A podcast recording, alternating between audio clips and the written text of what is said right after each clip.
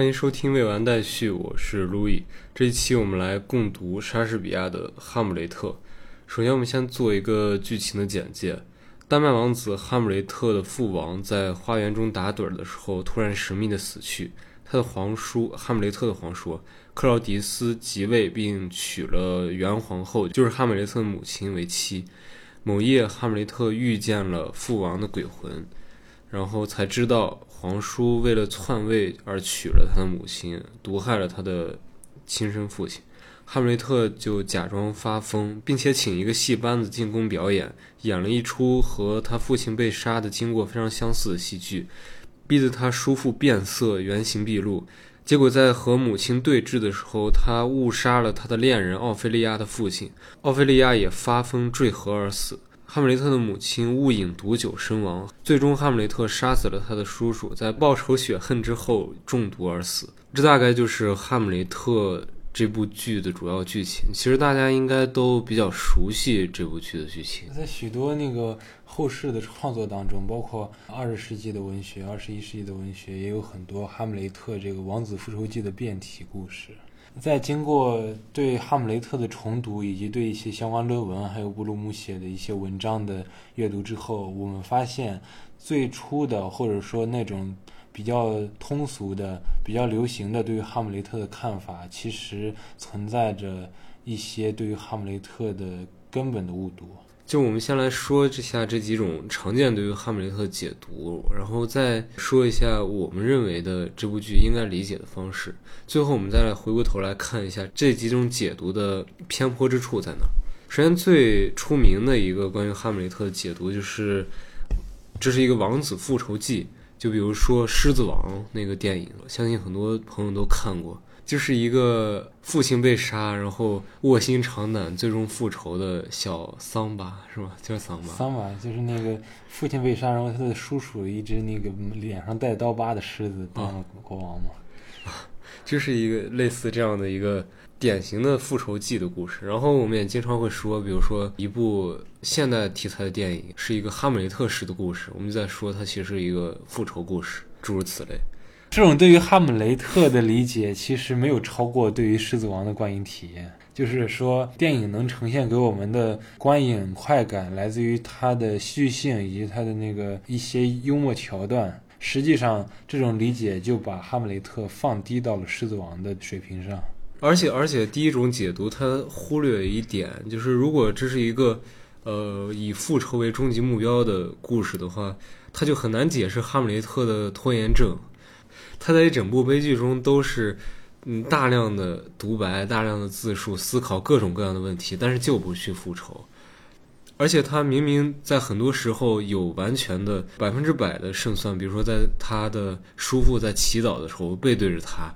但是他经过了他叔父，然后心里念念有词，但是呃不做任何动作，反而进去把一个无辜的人给刺死。当然，这个可以看作是对哈姆雷特这个角色的塑造，但是问题是为什么莎士比亚要塑造一个对于复仇任务并不积极的王子形象？对，然后这一点我们就来看这种第二种。对于哈姆雷特的看法，这种看法来自于这个弗洛伊德。我找到了一篇弗洛伊德信徒的论文，他是这样来解释哈姆雷特的延宕，就是拖延症。他使用了弗洛伊德理论中的一个情节，叫俄狄浦斯情节，就是呃杀父娶母的一种冲动。他认为在哈姆雷特身上这种冲动也存在。首先，一旦哈姆雷特念及他叔叔犯下的这些罪行，他就会想起他自己身上的这个俄狄浦斯情节，他自己身上压抑已久的这种杀父的倾向。第二点就是，哈姆雷特如果要谴责他的叔叔的话，他实际上也是在谴责他自己，因为他自己也拥有这种杀父的倾向。认可他的叔叔必定要死这样的伦理命题，也就意味着哈姆雷特也必定要死。第三点就是杀死他的叔叔，其实等于杀死他父亲，因为他叔叔杀死他父的生父之后，已经娶了他的母亲，变成了名义上的他现在的父亲。第四点就是哈姆雷特拥有一个朦朦胧胧的念头，就是杀死他的叔父，不仅会为他父亲报仇，而且会为占有他的母亲铺平道路。这也就应和了这个俄狄浦斯情节的杀父娶母。他找到了一些原文的佐证。哈姆雷特在王宫里和他母亲对峙的时候，他这样来说：“不躺在汗臭污秽的床上，舞在淫邪放荡之中，在肮脏的猪圈里调情做爱。我不能阻止你，不能让娇淫的国王诱你跟他上床，不能阻止他肆意拧你的脸，叫你小乖乖，不能禁止你，因为他给了你一两个臭吻，或者用他罪恶的手指抚摸你的脖子，就把你知道的一切和盘托出，对他说：“我我不是真疯，而是装疯。”虽然说这一段，呃，哈姆雷特是在谴责他的母亲，但是他反复的使用这种关于性爱的。或明或暗的描写，其实是表明了一种潜意识中他对母亲的占有欲和渴望。这就是我们想说的第二点，对于哈姆雷特的阐释，就是用俄狄浦斯情节来阐释哈姆雷特的，呃，迟迟没有为父报仇的这个动机。我们直接来看第三种解读，这种解读其实在这个，呃，文学批评中还比较常见啊，也不是特别离谱。就是也是对哈姆雷特的这种延宕、一种拖延的阐释，认为哈姆雷特是一个因为过度思想而丧失了行动力的人。就是他的拖延不是来自于弗洛伊德意义上的那个被压抑的俄狄浦斯情节，而是他本身的旨趣、他本身的目的，并不是在这个复仇上，而是或者说他被太多的内心的挣扎、内心的思考拖垮了的一个失败的复仇王子。他最终的复仇也是被动的。啊，这个在原文中也能找到一些哈姆雷特本人说的话的一个佐证。在第四幕第三场中，哈姆雷特在说出那个著名的“生存还是毁灭”那段独白当中，他说了这样的话。重重的顾虑使我们全都变成了懦夫，决心的炽热的光彩被审慎的思维盖上了一层灰色，伟大的事业在这一种考虑之下也会逆流而退，失去了行动的意义。呃，其实现在看来，就是第一种观点显然的矛盾，就是我们已经说的，他忽视了哈姆雷特这个人物本身上的矛盾。也就是说，这是第一种解释当中无法圆满的解释哈姆雷特这个人物，而第三种和第二种在试着以更深入的方式去理解哈姆雷特这个人物。呃，这个跟我们时常会用的一个谚语“一千个人心中有一千个哈姆雷特”有关。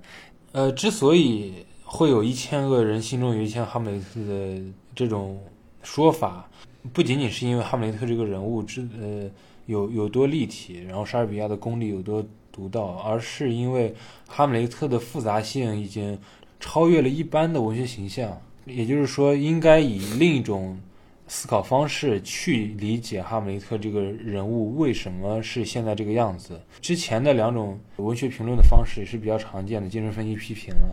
还有这个文本细读的方式，但是他们在针对一些传统的文学形象的解读当中，有非常好的帮助我们理解的。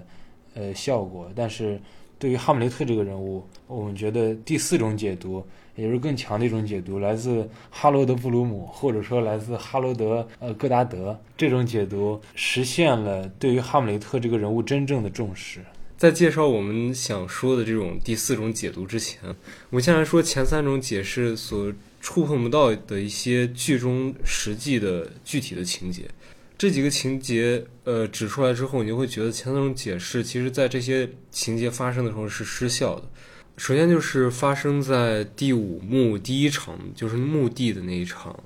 戏的一个哈姆雷特的转变。在剧的最开头的时候，我们知道哈姆雷特其实还在大学读书，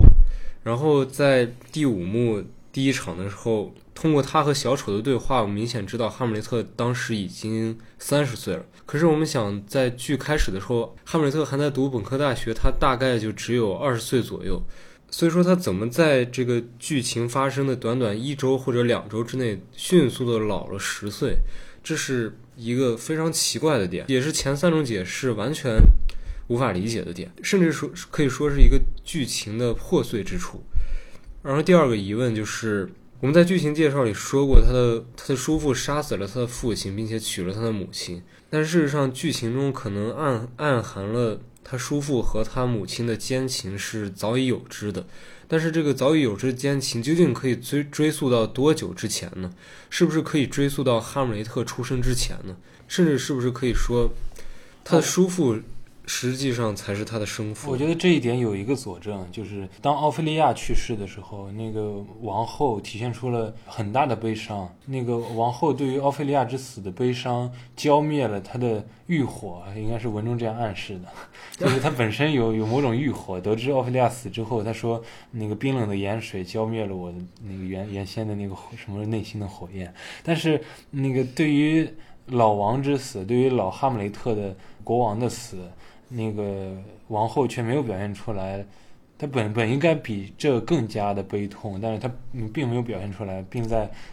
死了不到两个月，立刻跟呃他他的那个哈姆雷特的叔父结婚了。这就意味着这个奸情，包括杀死老哈姆雷特的这个想法是早就产生的，也就是说他对老哈姆雷特并没有什么感情，而这个计划也也是那个王后参与到其中的，也就是说他们。早就有所预谋，但是这个早就应该早到什么程度，是文中无法判断的。他究竟有没有参与其中，还有待商榷。他有可能是一种被动的参与，对，也有可能就单纯是作为一个没有左右自己行动能力的呃宫廷中的女性，在都有吧，各种各种各种原因都有。因为这儿留白太多了，所以。这儿充满了不确定性，而不是我们提出了一个呃暴论。还有一个刚刚这三种阐释所覆盖不了的，就是哈姆雷特的前传。可以说，就是哈姆雷特在剧情的一开头就表现出了一种病入膏肓的厌世的态度。这种厌世态度显然不是来自于他父亲的死或者他母亲的改嫁。我们在后来的情节中也可以看到，他其实对他父母的感情并不是特别的深。但是我们在一些情节中可以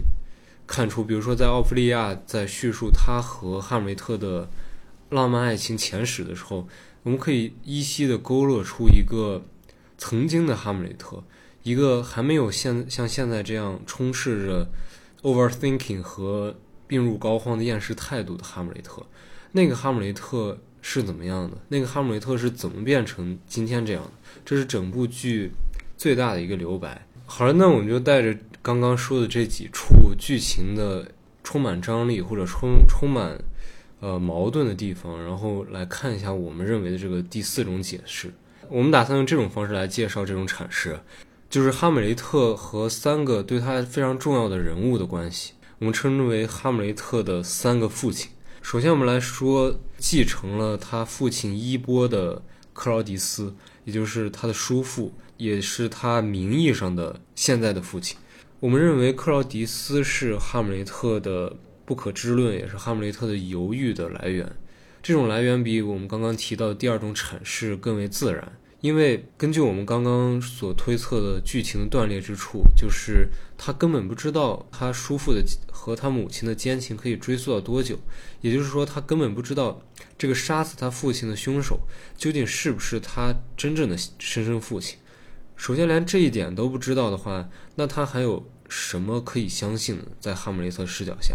这很容易就滑向一种剧中哈姆雷特处处表现出的一种怀疑论。对于他的拖延，这明显是一种更自然的解释。他因为不知道他要杀的这个人是不是他真正的父亲，那他怎么能轻易的动手呢？然后，我们认为哈姆雷特的第二个父亲是一个宫廷小丑玉利克。在哈姆雷特年幼的时候，玉立克是和他最亲近的一个人。根据我们的一些猜测，我们认为哈姆雷特从小是很缺少父爱和母爱的。在这一点上，玉立克填补了哈姆雷特的空白。在剧情中也有描写，哈姆雷特说玉立克一千次把他背在背上，和他交换了无数次的亲吻。啊，这个很有意思，就是在呃，玉立克嘛，是一个宫廷小丑，也就是弄人；而在莎士比亚的戏剧当中，在其他戏剧当中，弄人总是一个具有某种怀疑色彩和虚无主义的人物，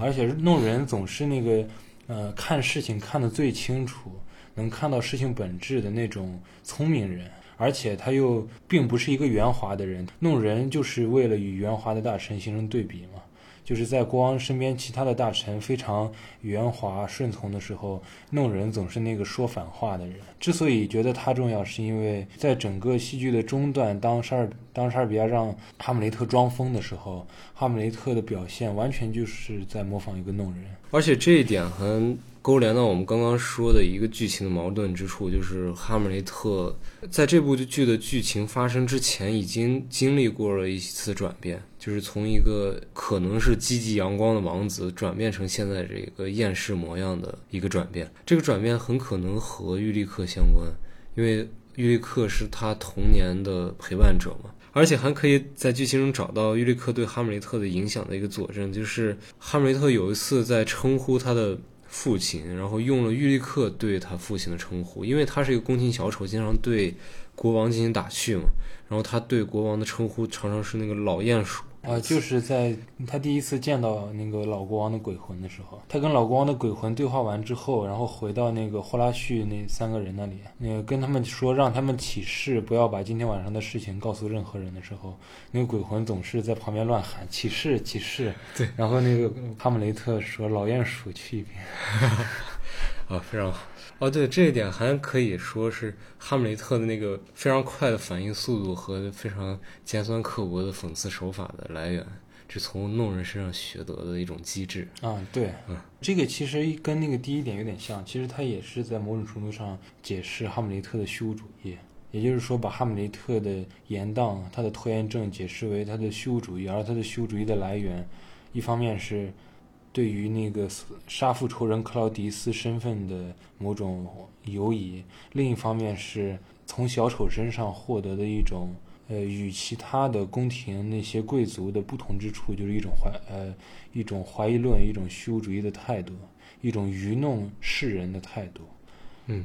然后我们认为哈姆雷特的第三个父亲是老国王的鬼魂和这整部剧的剧作者莎士比亚。这一点我们要展开来说，先要说到一个情节，就是一个很重要的情节，就是第五幕的第一场，就是他从英国回来的这一幕。这一幕在我们刚刚说剧情矛盾之处，是一个最大的不合理之处。他在整部剧发生的这一段时间，一周或者最最多两周期间老了十岁，而且他明显的发生了一个呃态度上的转变。在之前，他总是火急火燎的。在心思上火急火燎的要去，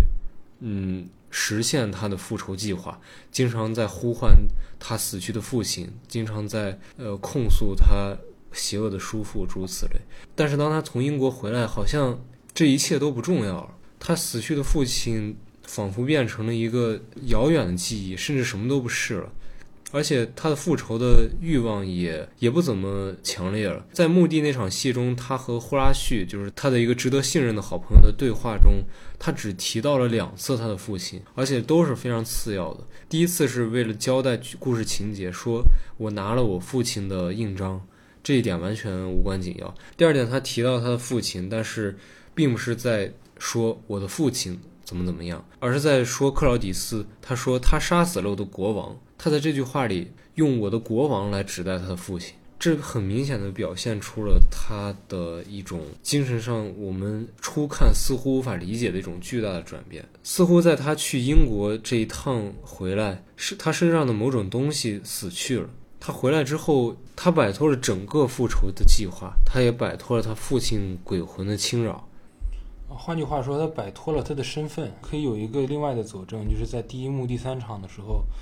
这句话是雷欧提斯说的，也就是奥菲利亚的哥哥。呃呃，雷欧提斯说警告奥菲利亚不要和呃哈姆雷特太过亲近。他是这样说的：他有这样高的地位，他的意志并不属于他自己，他自己也要被他的血统所支配。他不能像一般庶民一样为自己选择，因为他的决定足以影响到整个国家的安危。他是全身的首脑，他的选择必须得到各部分肢体的同意。所以，要是他说他爱你，你不可贸然相信。应该明白，照他的身份来说，他要想把自己的话付诸实现，绝不能超出丹麦国内普遍舆论所同意的范围。对这段话的理解，我是这样想的：就是他把哈姆雷特形容为全身的首脑，他的决定必须得到各部分肢体的同意。其实他是对于一个戏剧的抽象，他并不是丹麦王国的首脑，但是它是这个戏剧的首脑。它是对这个戏剧，如果是一个身体的话，哈姆雷特是那个首脑，而这个戏剧的首脑必须要得到戏剧各部分肢体的同意，这个戏剧必须以戏剧的逻辑运行，而他必须要在这个逻辑当中，嗯，行动，他并不能完全拥有自己的意志。一个戏剧人物只能服从于戏剧性的指导，也就是说，只服从于他这个戏剧人物的本身的命运。而在哈姆雷特从英国回来之后表现出来的这个割裂式的转向，他其实表现出来的就是他摆脱了自己的命运，并不是说他复活了他的父亲或者怎么样，而是他在根本上不仅仅是以虚无主义蔑视了他的命运，而是在根本上摆脱了他的命运，他不再是一个有于戏剧性的戏剧人物。关于他回来之后对于命运的这个说法，有一段他自己的独白，先念一下。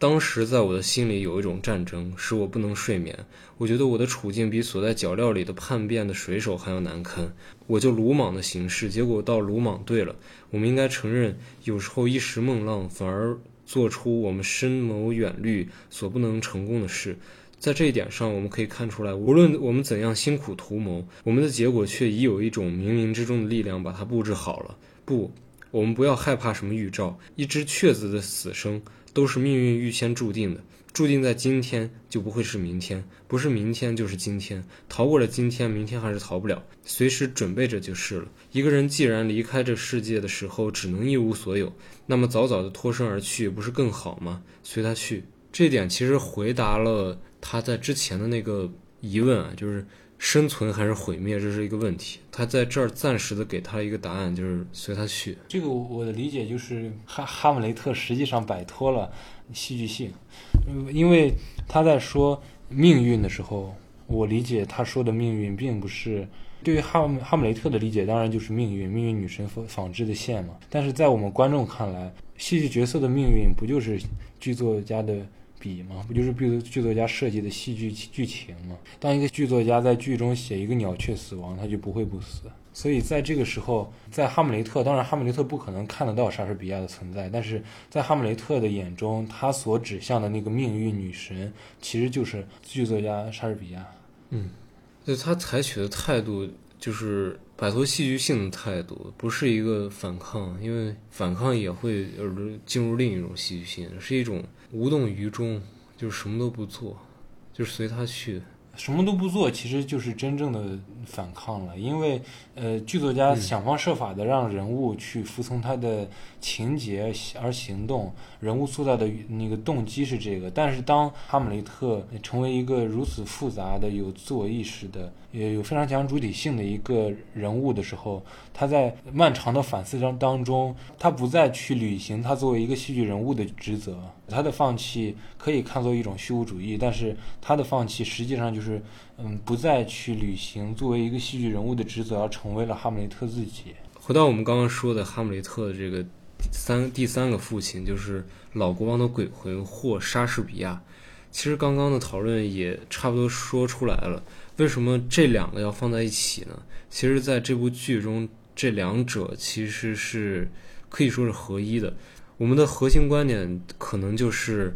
哈姆雷特在整部剧中的核心对手，真正对手，并不是那个磕磕巴巴的、毫无智谋的克劳迪斯，而是那个老国王的鬼魂，或者进一步说，是那个写出哈姆雷特的莎士比亚。刚刚说从墓地回来那场戏中，他只提到过了两次他的父亲，也就是那个老国王的鬼魂，可见他在这一时刻已经克服了对于父亲的反复的吟唱。不仅如此，在这一点上，他从他父亲那里夺回了“哈姆雷特”四个字的意义。在之前的剧情里，他一直就自称为王子，而哈姆雷特指的就是他的老父亲，那个击败了挪威挪威国王的。勇猛的武士，在墓地的那场戏，他一次都没提到我的父亲这样的称呼，而只使用了我的国王。这就意味着，在这个时刻，老哈姆雷特只是前一个哈姆雷特，而这一个哈姆雷特更加重要。在紧接着的一场戏，就是他们就是哈姆雷特在奥菲利亚的葬礼上登登场的那场戏中，哈姆雷特这样来自我称呼：是谁负载如此沉重的悲痛？是谁哀戚的词句使漫游的星星止步，如同被旌旗所伤的听众？是我，丹麦王子哈姆雷特。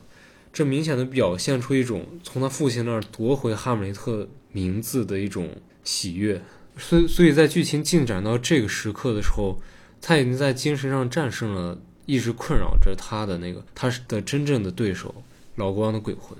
但我们为什么说老国王鬼魂同时又是莎士比亚呢？呃，一个很直白的对应就是，当时在《哈姆雷特》上映的时候，扮演老国王鬼魂的人就是莎士比亚。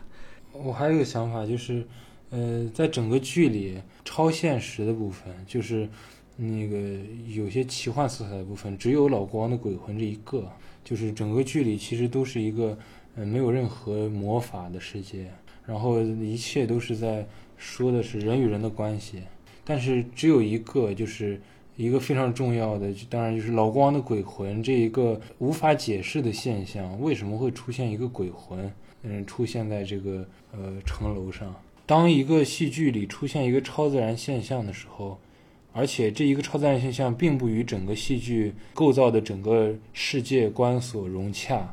那么这一个超自然的现象就是剧作家的介入。所以说，老光的出现完全来自莎士比亚的意志。莎士比亚要用这个老光的出现去塑造剧情、塑造人物，去影响。哈姆雷特，而这样的话就可以为可以解释为什么要把这个老光的鬼魂和哈呃莎士比亚嗯并置起来当做他的第三个父亲，因为某种程度上老光鬼魂就是来自莎士比亚的，并不是说其他角色不是来自莎士比亚的，而是说老光的出现就象征着莎士比亚的介入。那当然，莎士比亚那个扮演这个老光的鬼魂也是莎士比亚本人给的一个暗示，可以这么理解。因为他作为那个剧团的老大，他当然可以决定自己去扮演哪个角色。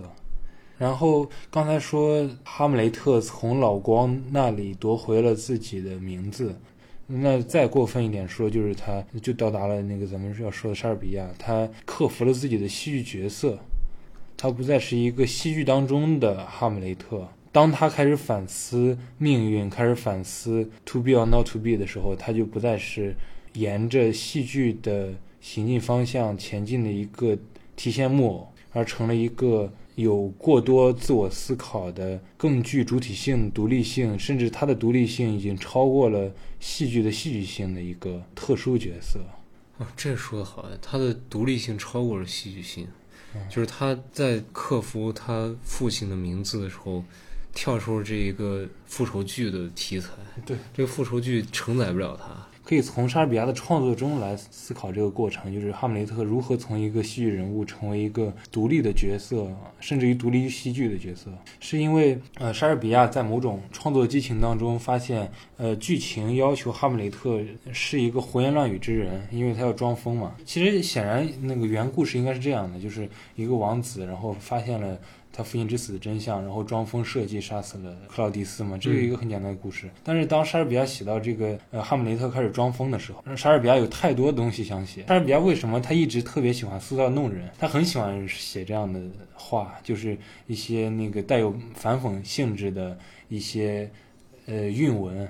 这个这个对于莎士比亚的创作愉悦来说是那个可以理解的。但是当他那个让哈姆雷特说了过多的话，而这个话在那个莎士比亚创作经历和他的才华达到巅峰的时候说出的时候，这个哈姆雷特已经变得过于复杂。当哈那个莎士比亚写了三幕之后，哈姆雷特变得过于复杂，复杂到这个戏剧不再能承载哈姆雷特这个角色的重量，而使哈姆雷特这个角色有某种摧毁这个戏剧的倾向。就是呃，莎士比亚如果再写下去，哈姆雷特这个角色就要让这个戏剧不再成为一个戏剧了。当然，你可以说戏剧剧作家可以让角色做任何事情，但是好的剧作家不是的，因为好的剧作家像是一个偷窥狂，他只能看戏剧角色如何运作，他必须有一个合理的运作方式，才能让这个戏剧满足剧作家本人对于自己作品的要求，就是这个角色不能违背这个角色已经塑造的形象。所以我们说的莎士比亚与哈姆雷特的针锋相对，也就是说，那个哈姆雷特和莎士比亚是某种敌对状态。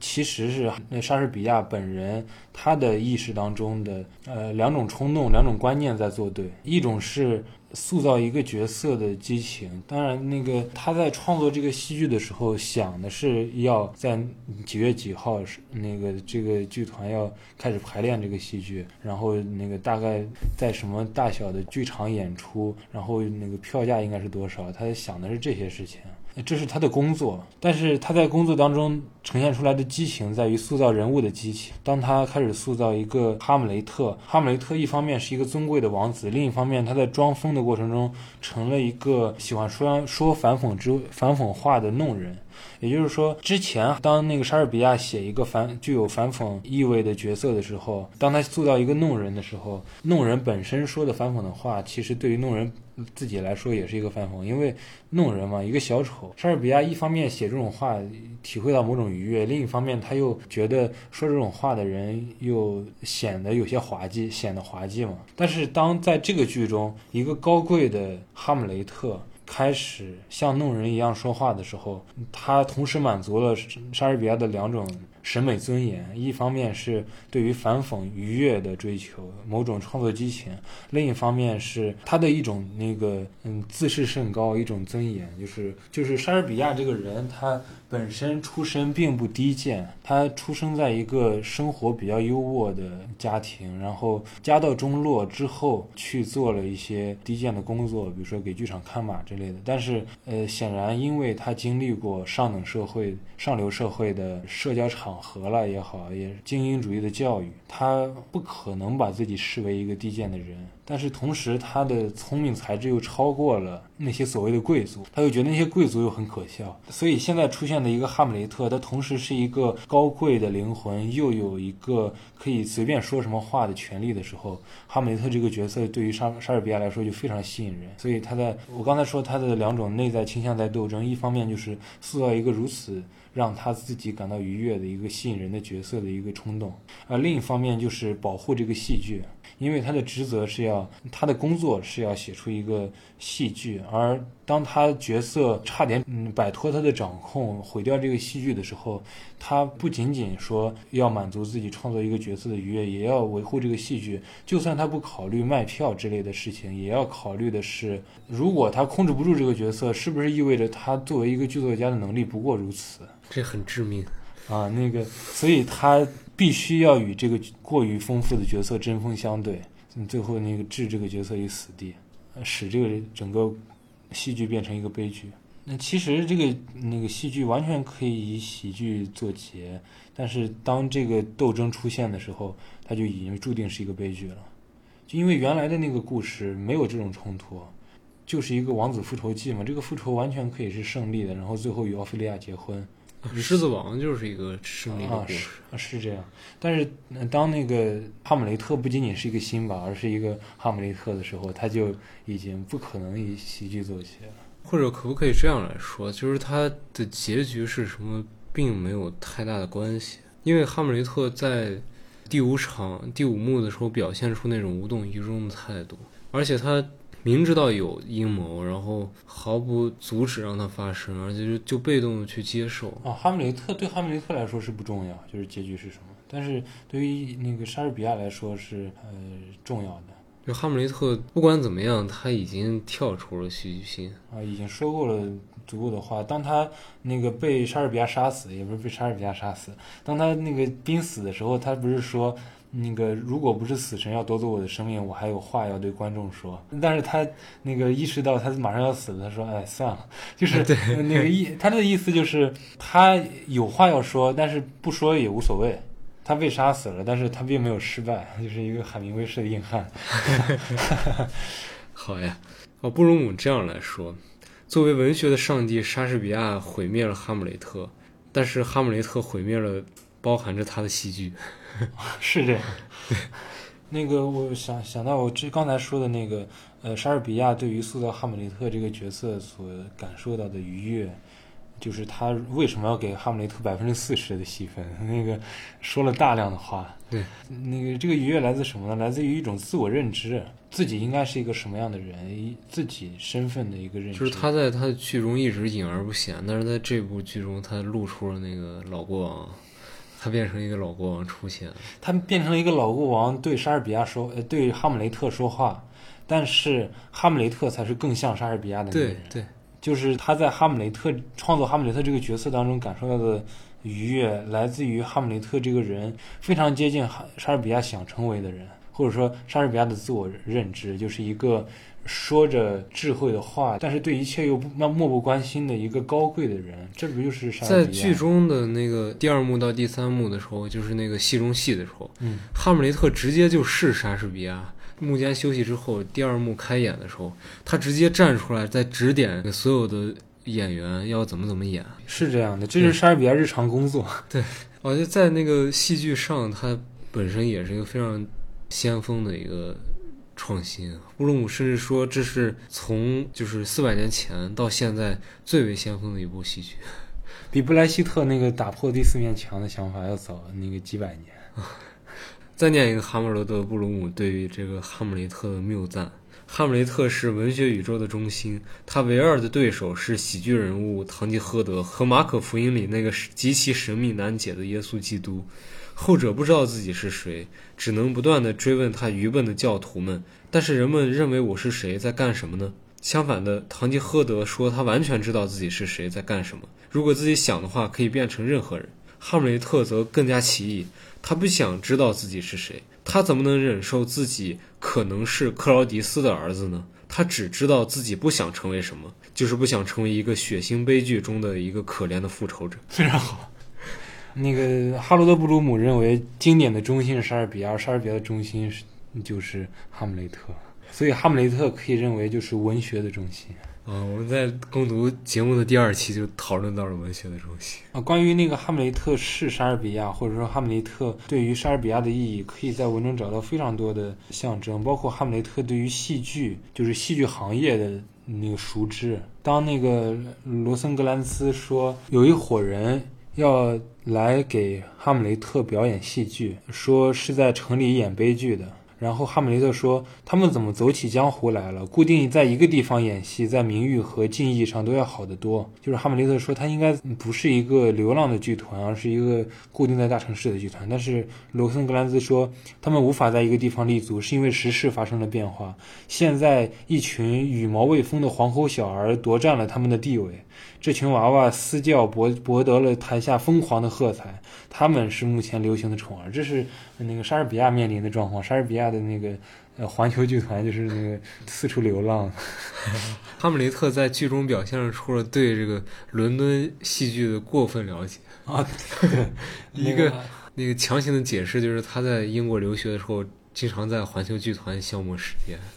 对，哈姆雷特对于戏那个戏剧表演班子的那个非常亲切，就是那个招待他们以最高的礼遇。哦，我在这儿呢，刚才一直找没找到。说大人，请您找一处地方好好安顿这一班伶人，听着，他们是不可怠慢的，因为他们是这一个时代的缩影。宁可在死后得到一首恶劣的墓名，不要在生前受他们一场恶毒的讥讽。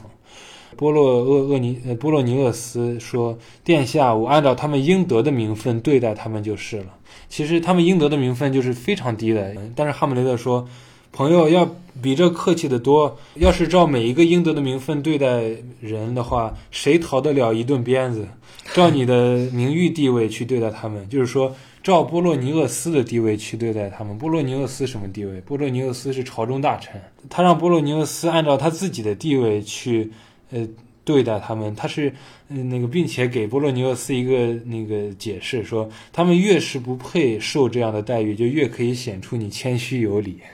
那个 那个一个那个话术，让那个波洛尼厄斯那个不是什么说，不能那个反对他说，哎，我们不不是谦虚有礼的。那个哈姆雷特相当的机智，对，在整部剧中都相当机智，没有任何人是他的对手。啊，对，那个所有人他在他面前都显得那个那个口口齿不清，不会说话。啊，布鲁姆说，如果哈姆雷特出现在那个米尔顿的失乐园里，他会让上帝抓耳挠腮；如果他出现在奥瑟罗里，他不出十句话就会让亚古露出本来面目。哦，亚古在奥瑟罗里是最聪明的人，就是一个那个骗子，通过一些诡计、谎言来让那个那个奥瑟罗那个走入悲剧的一个骗子。但是在那个哈姆雷特面前，只不过是一个才智短缺的一个小丑。整部剧中没有人是哈姆雷特的对手，哈姆雷特的死对头克劳迪斯绝对不是，因为他总是不能理解他诡异的侄子在说些什么，他显然没有运动水平，其他人物也不能。雷欧提斯就是跟哈姆雷特决斗那个人，无脑城府，容易操纵，可以是任何一种复仇者。而弗丁布拉斯就是那个挪威的国王和他的儿子，是一个偷砸别人脑袋的军人。奥菲利亚就是他的爱人。虽然角色很有感染力，但是他只是一个牺牲品，是他在他父亲和一个不是很爱他的情人之间被推来推去的牺牲品。那个刚刚说到那个朝中大臣，就是奥菲利亚的父亲波洛尼厄斯是一个傻瓜，然后他的两个同学罗森克兰兹和吉尔德斯特恩是两个二流的投机分子。唯一让人赞赏的那个霍拉旭，就是我们之后可能也会谈到的，他最忠诚的朋友。只是一个哈姆雷特的配角，缺乏一切的个性。而他的母亲乔特鲁德王后是一块性爱磁铁，只有那个掘墓的小丑能在机智的方面能为哈姆雷特提供一点点的陪伴。一个非常尖酸刻薄的哈罗德·布鲁姆的评论。哦，我想到一个问题，就是，嗯，那个实际上，比如说在布鲁姆看来，哈姆雷特这部剧本来的样貌已经被哈姆雷特这个角色过强的个性所摧毁了。但是依然，这部剧成了莎士比亚过人天才的一个最高的证明。这部剧它的戏剧性，我觉得在一个情节里依然保持它最原初的样子，就是奥菲利亚之死。奥菲利亚她实际上完全没有受到这个叛逆的哈姆雷特的影响而改变她的命运，她本身的命运就应该是那样的。因为哈姆雷特在原先的故事里，他就是一个通过装疯卖傻去那个成功袭击那个。克劳迪斯的那个一个复仇王子嘛，那个奥菲利亚就是在呃王子复仇的过程中被牺牲掉的一个可怜的女孩儿。这这个女孩她没做错任何事情，她在最最早的时候和那个哈姆雷特有呃很好的。爱情就是哈姆雷特追求那个奥菲利亚，然后奥菲利亚欲拒还迎，然后等到那个哈姆雷特开始虚无主义的时候，奥菲利亚完全不不能理解什么东西在正在发生，所以她依然那个在一一种困惑当中去跟。那个哈姆雷特对话，然后哈姆雷特不断的冒犯他，说一些下流话，那个让奥菲利亚伤心，最后杀死奥菲利亚的父亲，让奥菲利亚彻底陷入精神病，陷入疯狂，然后最后在那个河流当中，那个非常凄惨的死掉。这个这个死在后来的文学创作围绕着哈姆雷特这部剧大量的文学创作当中是一个非常呃重要的一个支流，就是写奥菲利亚，嗯，还有画奥菲利亚。那个莫奈是莫奈画的奥菲利亚嘛？那个在水中，一个女子两只手放在那个胸前，然后头上戴着花冠，在水中飘。因为这一段里，那个莎士比亚显然对奥菲利亚表现出了某种程度的同情，因为他莎士比亚本人肯定也意识到了奥菲利亚这个人死的冤，死的非常冤。奥菲利亚的死讯在作品中是王后之口说出来的，王后说的这一段是王后说过的话里最精妙的一段。就是对于奥菲利亚之死的一个非常细致的描写。呃，莎士比亚是这样写的：在小溪之旁斜生着一株杨柳，它的三三的枝叶倒映在明镜一样的水流之中。他一个人到那儿去，用毛梁、荨麻、雏菊和紫罗兰编成了一个个花环。雏菊和长颈兰。正派姑娘管这种花叫死人指头，说粗话的牧人还给她起有另一个不雅的名字，编成了一个个花环，替她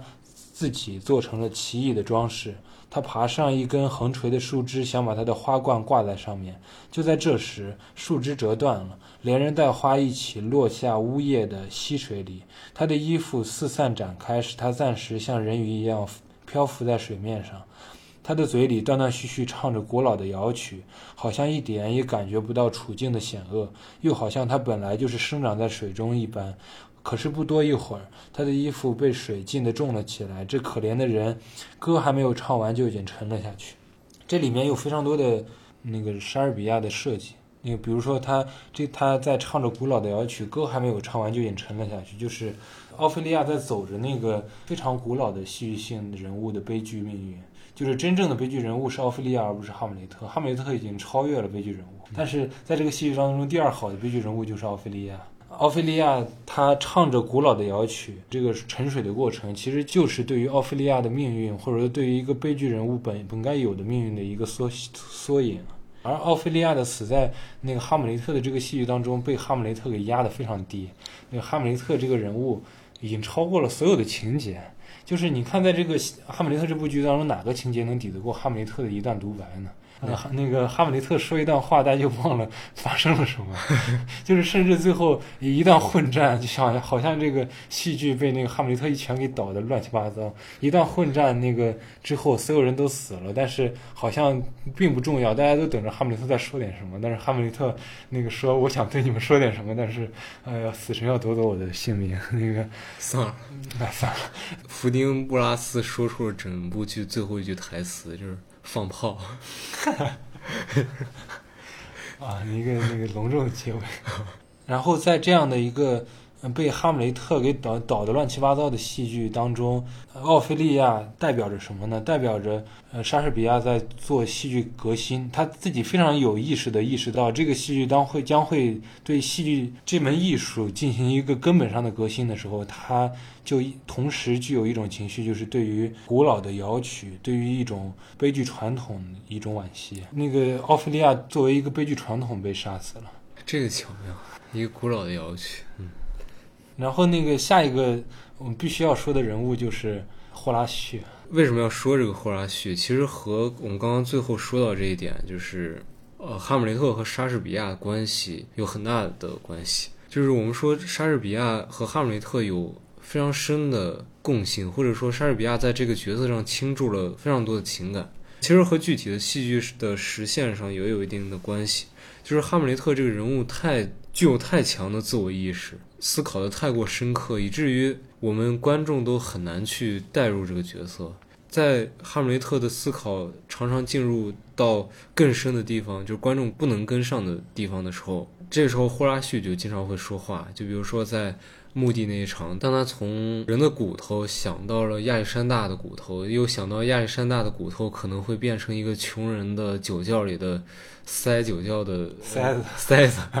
然后霍拉旭说。你有点想的太多了。这时候我们认同的其实是霍拉旭，而不是哈姆雷特，因为他已经把剧情抛得太远了。然后这个角色的存在很重要的一点就是他在我们和哈姆雷特之间建立了一个合适的距离。这个距离既不是我们完全的认同哈姆雷特，因为这是不可能的，我们无法代入哈姆雷特，而且而又不是一个很远的距离。比如说我们代入呃福丁布拉斯的视角来看来看哈姆雷特，完全。完全的旁观，他作为一个合适的角色，他是哈姆雷特唯一信赖的人物，而且他在剧情的设定上也很微妙。他是一个很奇怪的职位，他能游离在宫廷斗争之内，然后丝毫不受狡猾的国王克劳迪斯的左右。呃，在原文里，哈姆雷特直接就把他指认为观众。他在称赞霍拉旭的时候这样说：“听着，自从我能够辨别是非。”呃，察则贤愚以后，你就是我灵魂里选中的一个人。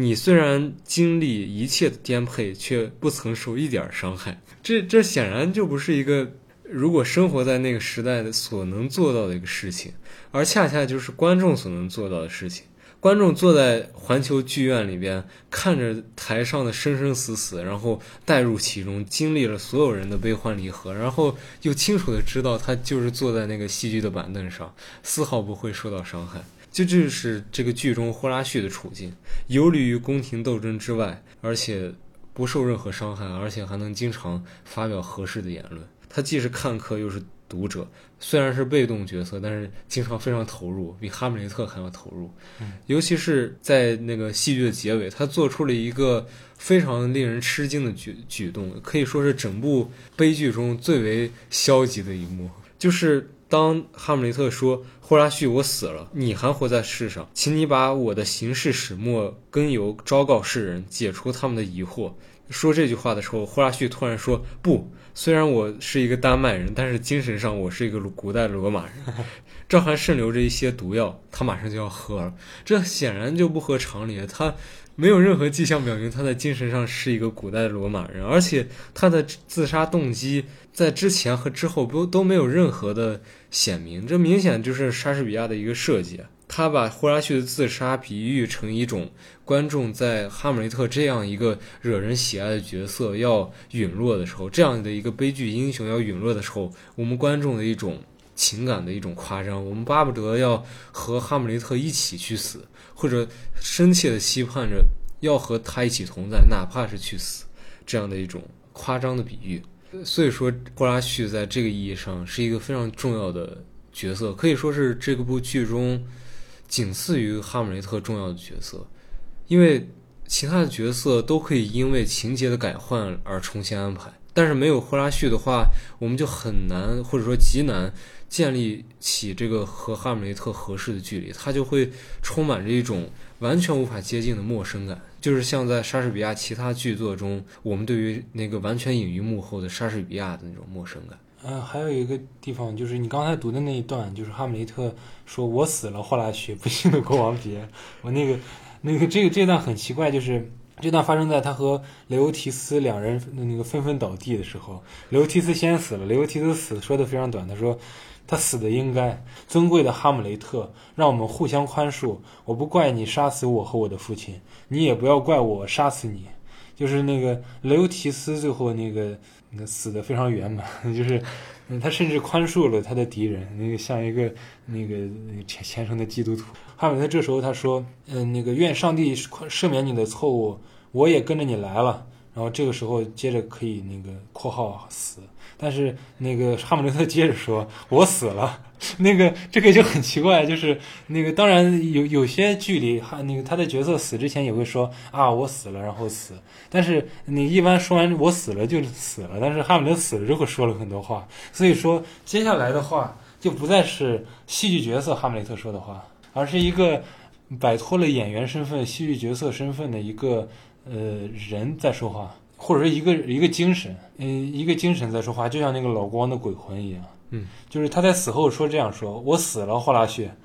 不幸的王后别了。你们这些看见这一幕意外的惨变而站立失色的无言的观众，就那个开始对观众说话。这个鬼魂已经超越了那个老光的鬼魂的能力，他甚至可以看见正在观看这个悲剧的观众。他对观众说：倘不是因为死神的拘捕不给人片刻的停留，我可以告诉你们，哎，可是随他去吧。那个想说又不说了。”然后接下来就是跟霍拉旭说：“霍拉旭，我死了，你还活在世上，请你把我的行事的始末根由昭告世人，解除他们的疑惑。”然后这个时候，那个相当于他的交代已经圆满了，他就可以死了，他也可以离去了。但是，然后霍拉旭表现出某种自杀的欲望，而哈姆雷特意识到霍拉旭的死是不可以的，因为霍拉霍拉旭是一个对于观众来说非常重要的角色。哈姆雷特说：“你是个汉子，把那杯子给我，放手。凭上天起誓，你必须把它给我。”啊，上帝，霍拉旭，我一死之后，要是世人不明白这一切的真相，我的名誉将要永远蒙着怎样的损伤？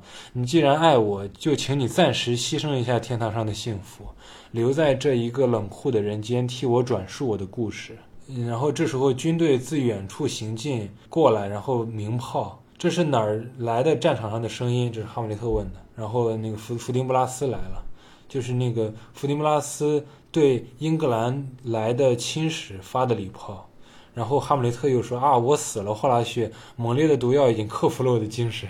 就是这个毒药终于克服了他的精神，他的精神已经强大到撑到了现在，而那个精精神没那么强大，雷欧提斯那个马立刻就死了。强大精神的哈姆雷特说了他的最后一段话：“说我不能活着听见英格兰来的消息，可是我可以预言，弗丁布拉斯已经被推戴为王，他已经得到我这临死之人的同意。你可以把这儿所发生的一切事实告诉他，此外仅于沉默而已。”这其实就是从第五幕的时候，他就变成一个仿佛死后的一个视角在说话，一个幽灵的视角，就是一个跳脱出戏剧的哈姆雷特在说话。他什么都不关心，什么都不爱，他关心的就是那个死后不要留下一个受伤的名字。事实上，他做到了，大家都对哈姆雷特非常喜爱，没有留下任何受伤的名字。那我们再回过头来看一下，就是最开始说的这种三种阐阐释的问题。如果呃你听到这儿还会觉得接受我们刚刚所说的这种布鲁姆式的右翼强势解读的话，首先《王子复仇记》。就不必再说了，它显然是这个故事最浅显的一个框架了。俄狄浦斯情节，我们在说到克劳提斯的时候就指出了这种阐释，并不能说是不对吧？但是可以说是一种没有必要的阐释。而最后一种，也就是最还算靠谱的一种阐释，就是过度思想丧失了行动能力的人。经过我们的第四种阐释之后，我们可以看出这种阐释明显的问题在哪儿。过度思想这种说法可能太过宽泛，或者说，可能指的是哈姆雷特在剧中的独白太多，他想的太多，而丧失了行动的力量或者行动的时间。在这里对这一点进行反驳，可以引证尼采。尼采在谈及哈姆雷特的时候说，哈姆雷特的心神不宁，明显不是他想的太多，而是想的太清楚，他将死于真理。他死于真理的原因是他本应求助于艺术，成为一个诗人，而并没有，因为他的忠诚和和高贵，而且对行动的思念一直纠缠着他。尽管他在智力上完全怀疑他复仇行动的必要性。我发现一个有意思的事情，就是前面说的三种不够完满的解读并不是错的，就是呃，比如说前两种解读，呃，第一个解读狮子王嘛，狮子王这个故事就是哈姆雷特首先克服的东西。就是第一种解读所看到的那个戏剧，其实就是哈姆雷特已经摆脱的那个东西。嗯，那个第二种解读说，那个俄狄浦斯情节也是哈姆雷特通过克从从英国回来之后，通过那个呈现对于那个老国王的幽灵的克服而克服的一个东西。所以那个呃这两种解读不是看的错了，而是看的不全，是没有跟上哈姆雷特的思绪，没有跟上他的步伐。所以没有理解哈姆雷特以何种程度上已经超越了他们在这个对于这个戏剧的理解。然后第三种解读说过度思想使他失去了行动，呃，则是看到了哈姆雷特说的很多话，但是并没有试着去理解这些话，而把这些话把它混在一团，作为他犹豫不决的理由。对，过过度简单的理解了这个哈姆雷特的发言，而我们一直。在第四种解读里，把哈姆雷特说成一个非常强力的戏剧人物，就是他的强力性，甚至已经是让他不再能被称作一个戏剧人物啊。但是，显然哈姆雷特并没有强到能够冲出这个戏剧那个打莎士比亚一巴掌，而是依然受困于戏剧。就像尼采说的，他受困于行动，他一直被行动的思念所困扰。一个非常著名的一那个哈姆雷特一个台词就是说。如果没有我的这些噩梦，就算我被困在果壳当中，我也以为我是无限空间之王。这这段话我们应该如何理解？在第四种解读中，应该做这样的理解：就是如果没有我的这些噩梦，什么是噩梦？就是哈姆雷特的过多的独白。就是说，如果没有我的这些噩梦，没有我突然萌发的过度的自我意识，我就算被完全被提线操纵，我是一个提线木偶，我也以为我有自由意识。嗯。当他谈命运的时候，并不是你莎士比亚在说关于命运的真理，而是一个哈姆雷特在说他自己的呃感受到的东西。他感受到的东西不是呃我们理解的命运，而是莎士比亚的笔，而是一个戏剧角色的嗯戏剧性。所以说，那个那个哈姆雷特虽然非常强力，但他依然是被困在果壳之中的。他虽然是一个王子，但他只是一个戏剧人物。所以，是哈姆雷特，当他产生这样的意识当中，他的悲剧意义就彻底改变了。他依然是一个悲剧，但这个悲剧就不再是呃一个复仇，然后那个死去，然后复仇失败，或者说同归于尽的悲剧，而是呃一个戏剧角色。呃，突然对于他的有限性以及对于他的命运的一个悲观和虚无主义态度的出现，使得他的悲剧意义成为了这个人物与他无法摆脱的命运的一个斗争，或者说那个与他的剧作家的一个斗争。好呀，这大概就是我们对《哈姆雷特》这部剧的一些阐释。在最后，我们分享一些读《哈姆雷特》相关论文和论著读到的一些有趣的东西。首先就是詹姆斯·乔伊斯对《哈姆雷特》的一个奇怪的解读。他认为莎士比亚在创作《哈姆雷特》这部剧有一些个人呃情感上的原因，就是莎士比亚的情感经历和这部剧中的一些情感经历有一些惊人的类似。剧中的老哈姆雷特被克劳迪斯戴了绿帽，而现实生活中可怜的莎士比亚也是如此。给他戴绿帽的不是一个弟兄，而是两个。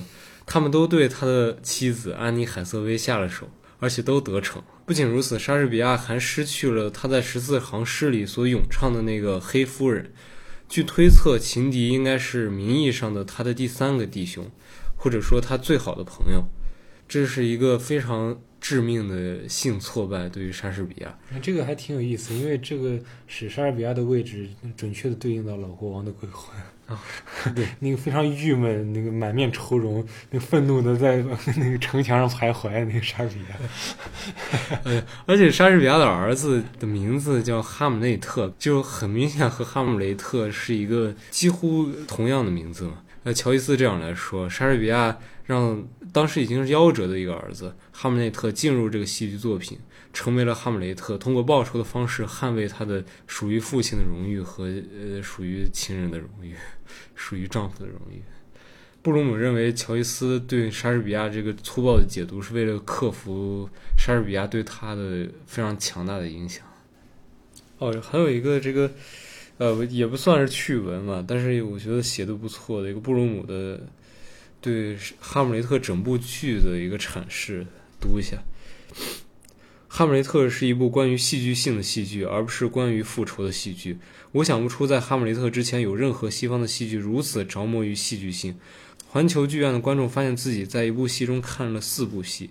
首先是基第一幕至第二幕的第一场，可以说是一部复仇悲剧。从第二幕第二场演员抵达时到第三幕第二场，克劳迪斯被戏中的被戏中戏的假火吓坏了，匆匆离开演出现场。则是大做一场关于戏剧性的幕间表演节目。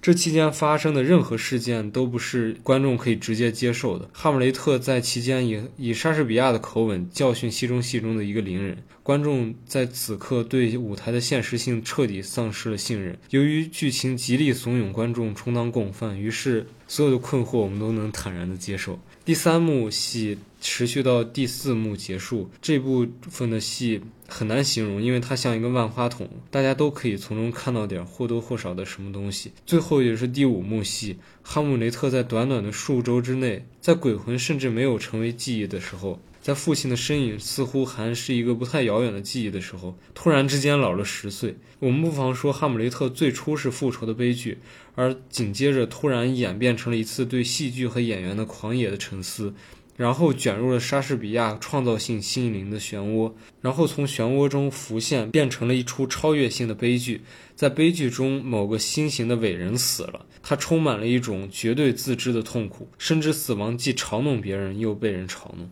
这部戏中最重要的事情就是哈姆雷特意识疆域令人惊骇的无限扩张。如果说孤独的意识之疆域是无限的，则各种事件又哪谈得上重要呢？对于哈姆雷特来说，自我的修改从未停止，他每次讲话就变一次，这是可以在舞台上充分表现的吗？哈姆雷特的心灵本身就是一个剧场，因此这部戏有两个情节：内部的和外部的。外部的情节尽管复杂，但如果我们要相信哈姆雷特是一个人而不是神或者怪物，则这外部情节就是必要的。但莎士比亚要么不能，要么是不想抑制内部的情节，任由一个诗人无法做一个有始有终的诗人。好了，讨论到这儿，我们这次共读想说的大概就是这些了。如果你对我们的第四种阐释有什么想法，或者对我们的布鲁姆主义的莎士比亚阐释，有什么意见，也可以在评论区或者微信群里和我们一起交流。最后用一个问题来结束这一期的共读，就是为什么要读《哈姆雷特》？